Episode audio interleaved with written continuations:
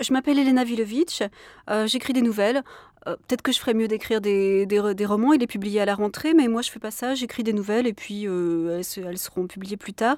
J'écris des nouvelles qui font, je sais pas, 8, 10, 20 pages des fois, et aussi des textes plus courts. Bon. Au rayon alimentation. Au rayon alimentation, j'achète des patates douces parce qu'elles ont des propriétés antioxydantes. J'achète des fraises parce qu'elles sont diurétiques et reminéralisantes. J'achète du chou car son jus est d'une grande efficacité contre les ulcères. J'achète de l'ail car il réduit de manière significative le taux de cholestérol. J'achète un radis noir car il est peu calorique mais anti-arthritique et anti-rhumatismal.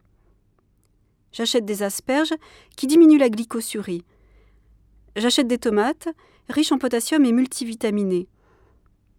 J'achète de l'huile de colza, source d'oméga 3. J'achète des œufs, car les protéines d'origine animale sont très bien assimilées par notre corps. J'achète du foie de génisse, source privilégiée de fer. J'achète du fromage blanc, excellente source de calcium indispensable à la contraction musculaire. J'achète du thé, qui réduit les risques de maladies cardiovasculaires. J'achète du saumon sauvage pour son phosphore et son sélénium. Je rentre chez moi, les bras chargés de sacs, si fatiguée, si fatiguée que je n'ai pas le courage de préparer le repas. Pour le dîner, je commande une pizza par téléphone. Au rayon bricolage. Le rayon bricolage est au sous-sol du grand magasin et c'est l'enfer, la punition suprême. Le seul bonheur qu'on puisse y trouver, c'est celui de rire de tous ces gens qui se sentent seuls et dont l'unique désir est de mourir. Mais, comme le chante Morisset, cette plaisanterie n'est plus drôle du tout. I've seen this happen in other people's lives, and now it's happening in mine. Rayon accessoires. En règle générale, je me méfie des gens qui sont fascinés, et ceci quel que soit l'objet de leur fascination.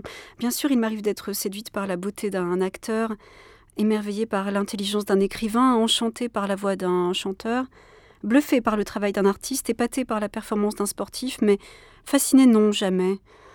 Pourtant, je peux rester des heures sans m'apercevoir du temps qui passe, absorbée dans la contemplation de barrettes à cheveux multicolores et d'élastiques, agrémentées de minuscules figurines ou de boules en plastique, alors que depuis des années, je n'attache plus jamais mes cheveux.